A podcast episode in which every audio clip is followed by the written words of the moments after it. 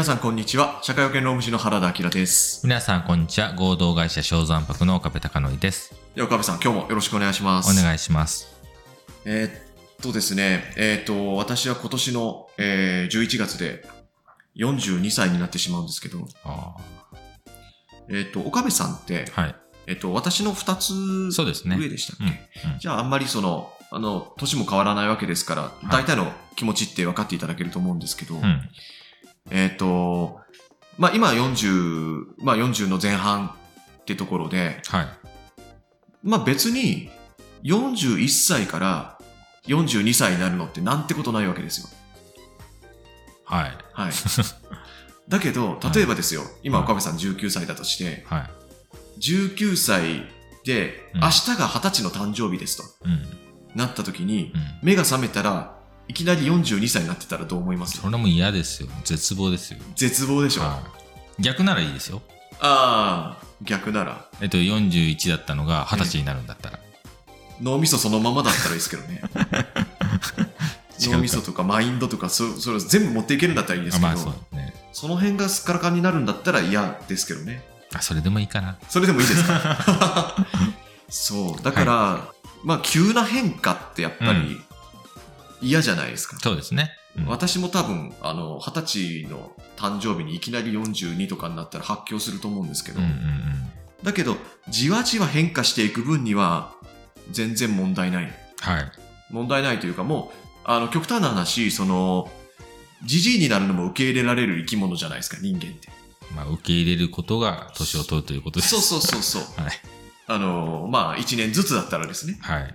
うん。だから、これをですね、まあ、よくでも国って分かってるよなってうん。思うのが、はい。あの、最低賃金ですね。ちょっと今タイムリーかなと思うんですけど。本題ですね。ええ。まあ、言うてその、最近べらぼうに上がり続けてるよって言っても、はい。まあ30円、40円ぐらいずつでしょ。うんうん。これが例えば、えっ、と、今年、えー初めて平均が1000円はい。超えましたはい。というニュースが出てましたけれども、うん。いきなりじゃあ1500円うん。いう風になったらですね、はい。まあ多分、あの、混乱しますよね。国中がしま。しますね。多分準備間に合わないですよね。準備間に合わないという言い方も変ですけど、う。うんん、何したらいいのか分かんないですよね。何から手つけていったらいいか。そうですね。まあ、とりあえず値上げしましょうかって感じです。まずそこからじゃないですかう。ん。うん、だけど、あの、みんなその労働者という側面もあり、うん。えっ、と、消費者の側面もあるでしょ。そうそうそうそうそう。ってことは値上げして、えーいきなり何もかもが高くなったと。うん。あの、スーパーに売ってあるものもコンビニに売ってあるもの全部1.5倍になりましたと。うん。だけど、あの、最低賃金、引っかかってる人たちは別にいいですよ。1000から1500円になる人は。うん。うん。別にいいけど、あの、じゃあお給料が30万のままの人って、どうすんのっていう話になるでしょ。う んまあそうですね。生活コスト上がるだけだから、そうそうそうそうまあいわゆる可処分的なところが変わんないってなっちゃうと、まあ、減りますよねっていうか。そうでしょ。うんうん。そうなんですよ。だから、まあ、いきなりそういうことをやってしまうとですね、混乱をきたしますし、まあ多分暴動も起きますよね。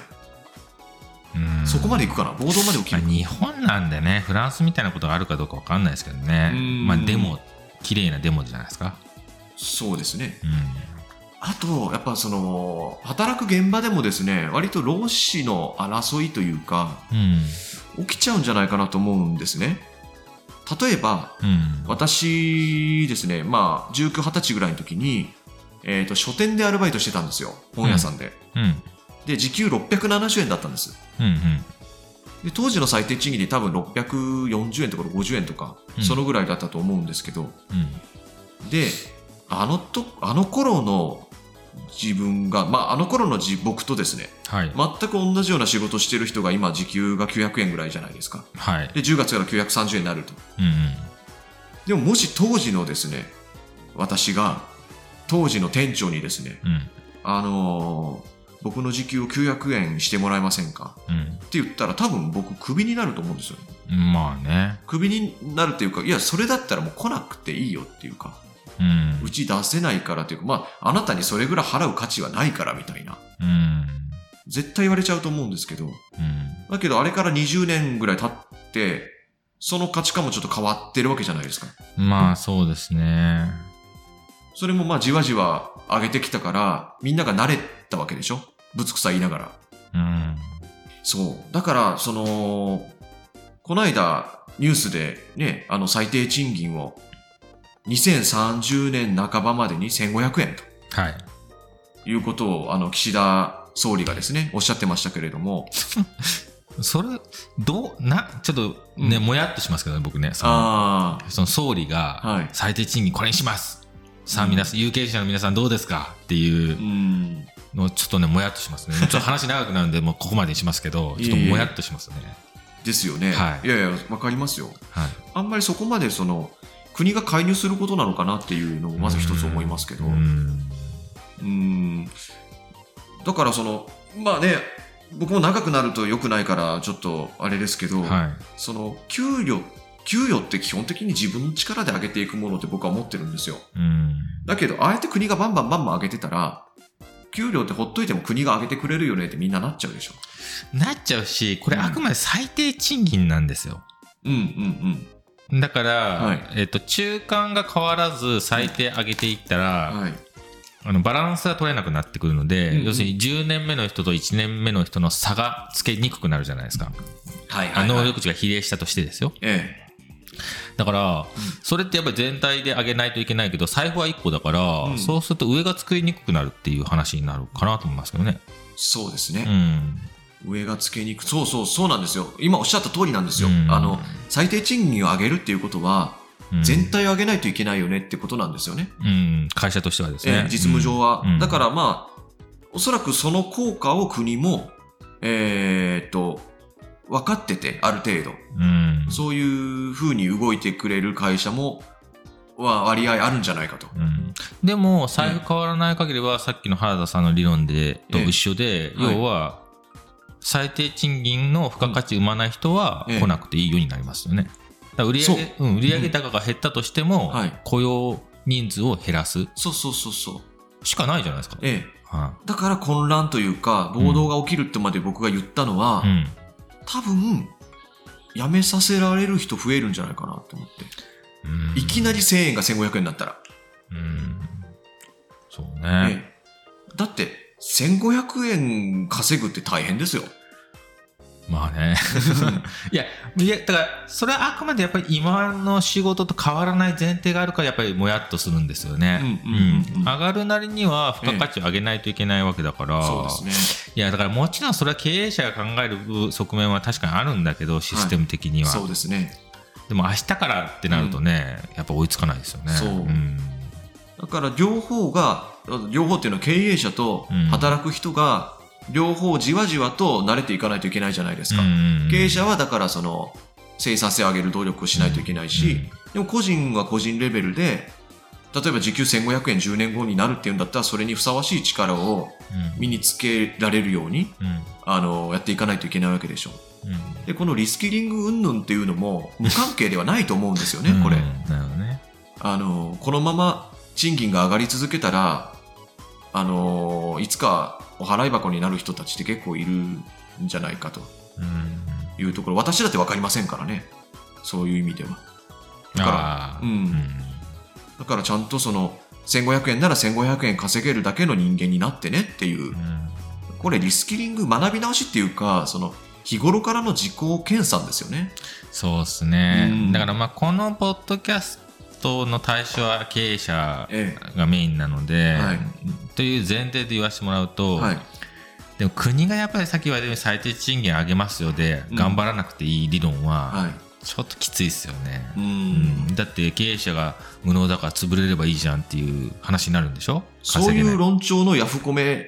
多いじゃないですか。多いでしょう、めちゃくちゃ。あれめちゃくちゃ多いじゃないですか、ええ。じゃあ潰れればいいじゃんっていうのが、そうなんですよ。まあそれ言われたらね声高らかには何も言えないけど、うんまあ、会社経営者の中の仲間内言うなら、はいいやいやと思いますよね、ね。そうでしょううん。そんな簡単じゃないでしょと。うんで、最低賃金を国に上げてもらってる人は、じゃあ果たして、じゃあ他に行ける前提もちょっとやっぱり、要するに、えっ、と、会社が潰れまくったら、はい。雇用先がなくなるわけだから、そうでしょう。大企業だけ残るってわけでもないでしょうからね。もちろんもちろん。うん。そうなんですよ。だから、まあ、あの、10年後に1500円っていうふうに予告してくれたわけですから、はい。これはちょっとシミュレーションをやっぱりしておかないといけないのかなっていう。あの、まあ、働く人一人一人はもちろんそうなんですけど、はい。でも働く人一人一人が自分の能力磨こうなんて考える人って、あの、残念ながらそんないないじゃないですか。そうですね。うん、ちょっとはっきり言っちゃいますけど、そんないないわけでしょ。あの、土日とかショッピングモール行ったらみんなアホみたいにたくさんいるわけじゃないですか。何がですか？あ人が人がね。はい。だから土日みんな遊んでるんですよ。まあね。あの、自己検査なんか全くやってないわけですよねう。ん。でもそれを知ってる僕も土日出てんじゃねえかって言われるかもしれないですけど、はい。あの、まあまあまあまあ、それはいいとしてですはい。ね。で、その、例えばですけど、はい。はい。えーっと、僕の事務所はですね、このうん。時給1500円、10年後なるよと。うん。まあ、12、3年後かもしれま知れませんけれども、10年後なるよってなった時に、僕の事務所とかだったら、じゃあもう今のうちに事務所内最低賃金を1500円にしておこうっていうことができるわけですよ。うんうん。そうですね。うん。うん。あの、1500円で、まあ、僕らの業種って、土日祝休みっていうのが、まあ、セオリーなんで、普通なので。うん。ってことは、月の正社員が働く時間っていうのは160時間でしょ。うん。160時間かける1500円って24万じゃないですか。はいはい。だからまあ、今のうちに24万にふさわしい人を、えー取ってですね、うん。頑張ってもらって。うん。で、最低賃金が1500円になった頃には、その人の最低、その人の時給換算の賃金は2500円だったり3000円だったりっていう。うん。うん。だから年収ベースで言ったら500万、600万とか。うん。まあそれぐらい稼げるような。うん。まあそういうふうに僕も頑張んないといけないし、です、頑張ってくれる人を取っていこうとうん。いうふうに、あの、僕は思えるわけですよ。うん。業種的にもそうだし。はい。だけど、うん。あの、僕ちょっと由々しき事態だなと思ってるのは、はい。自分の事務所でできるからといって、それを YouTube とかで、うん。あの、発信しちゃってる人いるわけですよ。うん。うん。あの、もうじ、あの、自分の事務所の常識で、うん。いろんな業種にそれを当てはめて、うん。あの、言っちゃってるような人。だけど実際この最低賃金という問題に限って言えば、毎年毎年その40円超える勢いで上がっていくわけでしょ？はい。10年後に1500円ってことは、もううん50円近く上がるわけでしょ、うん ?1 年で。うん。本当にやっていくんだとしたらですね。はい。っていうことは、その都度その都度対策を打っていくっていう方がはるかに現実的じゃないですか。うん。来年は1050円で、再来年1100円でみたいに。はい。だから、なんかこう、なんでしょうね。あんまりその辺のことを考えずに、えー言っちゃう専門家の人はどうなのっていうのは個人的に思うんですけど、うん。うん。うん。それに値上げ、まあ値上げっていうのが必ず必要になってくると思うんですけど、そうでしょうね。あの、値上げがちゃんと成功するような会社とか業界っていうのは、あの、しっかりそれはあると思うんですけど、はい。あの、値上げしたら、破滅しちゃうっていう会社もあるわけじゃないですか。うん。例えばその競争っていうところで言うと、あの、価格競争も立派な競争の一つなのかなと思うんあ、ですよね。はいはい。そうですね。で、価格競争から早々に脱落しししますと。うん言ったときに、あの、適正な人件費を払うために、うん。えー適正価格にしますって言ったにもかかわらず、そこが潰れちゃうみたいな問題が出てこないかなって思ったりするんですけど、うん。うん。どう思います？いや、そうだと思いますね。だから、ちょっと話が複雑になるから、あんまり深くは掘らないですけど、はい。まあ、税金の関係だってあるわけじゃないですか。はいはいはい、はい。じゃあ企業が上げた分収入が上がるから消費に移りますよっていうはい。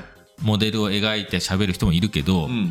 でも年金その他はい上がってたらうん。消費に回らないでしょと。だから値上げした分売り上げが上がるわけではないよねっていう理論もうん片っぽであるので、から解決策がうんまあそんなに単純ではないなと思ってるんですよね。うん、うん。そうですよね。うん。一つとかじゃなくて、やっぱりもう本当にいろんな側面からうん。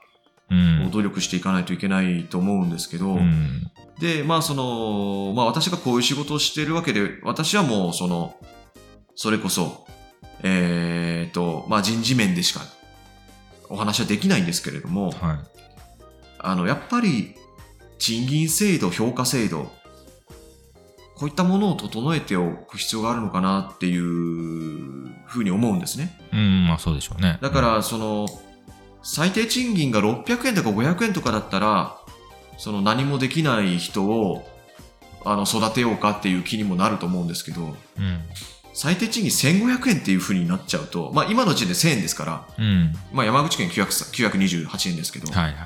まあ1000円だと考えてですね。うん。っていうことはやっぱり1000円払う価値がある人を雇っていかないといけないわけじゃないですか。そうですね。で、人事評価制度っていうのを作るときに、この等級にいる人はこういう要件を満たしておかないといけないっていうのがあるでしょ。はい。だからリーダー職だったらこういうことできないといけないとか、はい。そういうのあると思うんですけど、うんもうその要件をもう採用の時点でやっぱりしっかりしたものを持ってないと、ちょっとこの間の話と被りますけどね、うん第何回だったっけ？あの、えっとだから、あ4回ですね。はいはい。はい。あのーゼロから育てるっていう意識はもう捨てて、はい。1から育てる。はい1を持った人を取るうんっ。ていう、そうですね。そう、その1をしっかり定義しておくっていうのは、僕はもう絶対必要だと思いますけどね。うん、そうですね。うん。それとやっぱ経営者側のその、どできる努力として、うん。ちょっと抽象的で大変申し訳ないんですけど、あのーやっぱり、その楽しい仕事にする工夫っていうか、うん。楽しめるような、まあだからその誰もが楽しめるじゃなくって、こういう仕事にしたら誰かは楽しいはずっていうか、まあ実際にうちの社員でこの仕事を楽しんでるやつがいると。うん。だから、この仕事を楽しんでやってくれるっていう、そういう人をしっかり定義しておかないといけないのかなっていうのと、あとは仕事そのものも、そういうふうに加工していくというか、うん。うん、なんかこういうのって楽しいよね。そこに、なんていうのかな、そこにこう、うーん、そこをちょっと頑張ってみるっていうか、なるほどね。ちょっとね、あの、ごめんなさい、抽象的なんですけど、うん。ただ、あの、ええ。ちょっと今の賃金制度、評価制度はまあ必須っていう話はい、と雇用契約の話はい。が紐づいてあると思うんですけど、ええ、ええ。まあ、やっぱりこのパートさんはい、は厳しいですですよね。う、うんん、今の前そうですね提でも、あの、まあ、1500円になったら年収これぐらいだよねってなると、まあ、そんなに高いわけじゃないじゃんってなるんだけども、はい、はい、ただ、パートさんで回してる会社って意外と多いんですよ。うん、うん、うん、うん、そうですよね。従業員の半分ぐらいパートとか。ええ、ええ。でもまあ、その、扶養の範囲内で働く云々とか、まあ、ここは法律がどうなるかわかんないですけどね。そうですねうんっていうことがいろいろ相まったときに、はい。その経営方法は、まあ、むずいなと思いますね。だから、パートさんじゃなくて正社員にしていくと。でもはい雇用人数は削っていく。はい、はい。だ例えばパートさん2人に対して正社員1人みたいな。ああ、そうすると賃金的には、会社の流出する経費的には、あんまり変わんないよねっていう状態には持っていけるじゃないですか。はい、はい、はい。だから、現実問題、中小企業の社長がやるのは、うんこういう政策になっていくのかなとは思いますけどね。ああ、なるほどですね。うん人員構成そうですを、ね。えっ、と、まあ、て適切なものにしていくっていうことそうでですすね。ね。年金その他でパートさんの方が有利っていうのが経費で多分あったとは思うんですよ。はいはいはいもちろん働き方のその自由度として、うんはいあの、働く人が求めたっていうのももちろんあるんですけど、うん、そこら辺はちょっといびつな関係に次はなっていくのかなと。そうですよね。はい確かにね。あとはやっぱりその、一番生産性の高い規模を模索するというか、そうですね。あの、大きくすることをが全てではなくて、うん。だから売り上げが下がったとしても、ええ要するに人を減らして売り上げが下がったとしても、うん無理なく経営できるところそうですよね。っていうのも重要ですね。やっぱりうん売り上げ高くするのってね、ちょっとね、やっぱり求めちゃうじゃないですか。そうですねあの、ダイエッターの体重と一緒で、あ 健康になるために痩せるのか、その体重を減らすために痩せるのかみたいな、あ、ああ、わかりやすいですもね。目的の痴漢みたいな感じになるんですけど、ええええだからそこら辺ちょっとやっぱ見直して、あの、売り上げは、まあ、その、疑似相関するような指標ではあるけども、はあの、最終目標ではないぞと。い。うん。はいうんそうですね。うんいやー、大変ですよ。大変ですね、大変ですよ、うん本当に。だから、まあ、そのいろんな意味で大変、会社さんももちろん大変で、まあ、そういった人たちのために、この、うん。あの、私の仕事もあると思ってるんですけど、でもまあ、働く人にとっても、うん。あの、今、例えば時給1500円って言ったら、まあまあ、パートさんの中ではエリートだと思うんですけど、うん。これ、最低賃金1500円ってなるとですね、そうですよ。もう多分最低賃金付近で働く人っていうのが、もう日本の半分ぐらいになっちゃうのかなって。うん、じゃないですか。まあ、結局その、そうですね、そろそろ結論に入っていきたいなと思うんですけど、あの、国じゃなかった、えっ、と、会社も頑張らないといけないと。うん。でも限界あるよねと。うん。で、個人も頑張らないといけない。うん。だけど、これもまた限界があるよね。うん。で、その、なんでしょうね、結局なんで限界があるかっていうと、もう一つ僕はそのカスタマーの問題というか、ほう。あの、結局矛盾が生じるわけじゃないですか。はい。あの、例えば電、えっ、と、電化製品買うときとかでも、うん。もうなんか値切りってセットじゃないですか。はいはいはいはい。うん。ああいう文化だと多分、給与っていつまで経っても上がっていかないよねっていう。いいものだったら、いいものを安くってみんな思っちゃうでしょ。あの、ご多分に漏れず私もそういうのはあるはあるんですけど、うん。だけどやっぱ、あの、その思いっていうのは封印して、うん。あの、まあ、いいもの、いいサービスがあったら僕はもうしっかりこう、あの、うん高いお金を払って、あの、行こうと。そこは常々努力はしてるんですけれども、うんだからその、まあ、なんでしょうね。うんその辺の意識っていうのをもう教育の部分で変えていくしかないんじゃないいかなや、。そうですよ。家計応援フェアとか言ってお店やるじゃないですか。はい。それは安くするって意味じゃないですか。うんでも安くした分、従業員の給料が高くなるわけではないから、えが全部ひっくるめて言うえと、うんそのお父さんの給料が下がった場合、家計は応援してないんじゃないかって思いますから、そうでしょう。だからそのサービス提供者に対してカスタマー側ええが払ってもいいよねっていうマインドええそうそうそうそう。を揃えていくっていうのは、うんまあ重要ですよね。そうでしょう。いや、そうなんですよ。だからもう、あのー客が偉そうっていうのが、本当安い店ほどなんか偉そうなんですけど、あい牛や、でもそうなんですよ。本当にそうなんですよ。牛牛丼屋とか、いや、そうなんですよ。うん、あのーブランドとかでも高いブランドの方がええクレーム少ないんですよ。そうでしょう。はい。あのー焼肉店とか寿司屋で、はい。あのクレーム言ってる人見たことないじゃないですか。で、牛丼屋で暴れてるやついるでしょ。はいあいつが本当の狂狂牛病だと思うんですけど。だから、あのーもうこれってもう本当にもうそういう国民性なんですよね。で、それを教えきれる大人が学校の教育現場にいないじゃないですか。うん。あの、ねサービス提供者とカスタマーの関係っていうか、うん。提供者の方が偉いんだと。で、カスタマーは、あの、サービス提供してもらったんだから感謝とともにお金を払いなさい。はいはい。なんでこう、お金もらった方がありがとうと言わなきゃいけないのか。うん。っていうですね。うん。あの、いや、私は、あの、あれですよ。ちゃんとありがとうって言ってますけど。僕は10日交換だと思いますけどね。そうでしょ？うん。少なくとも。まあそんな上か下かじゃなくて10日交換だとは思います。そう、少なくともそこですよ。10日交換なんですよ。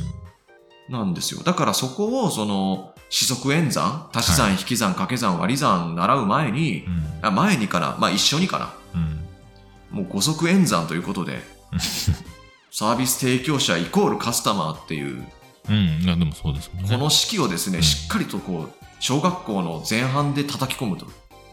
それで初めてうん。変わってくるんじゃないかなってはい。思います。はい。はい。現実的には、つまり難しいんじゃないかっていう話でもあるんですけど。